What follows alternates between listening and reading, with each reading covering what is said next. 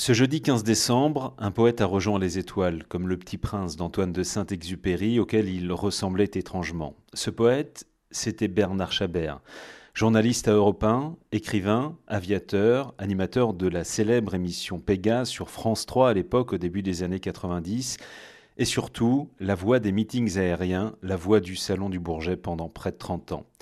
Bernard avait une manière extraordinaire de partager et de vulgariser les choses de l'air, jusqu'à comparer le pilotage d'un vieux Cessna 172 à l'onctuosité d'une bonne blanquette de veau. Avec Bernard, tout devenait léger et passionnant, sans snobisme ni élitisme, mais avec classe et élégance. Sans la moindre note, les deux jambes croisées sur une chaise, à la Ferté-Allée, à Duxford ou ailleurs, il était le seul à pouvoir tenir en haleine, pendant des heures, un public venu assister à un meeting aérien un jour de pluie. Bernard était une véritable encyclopédie, un livre ouvert.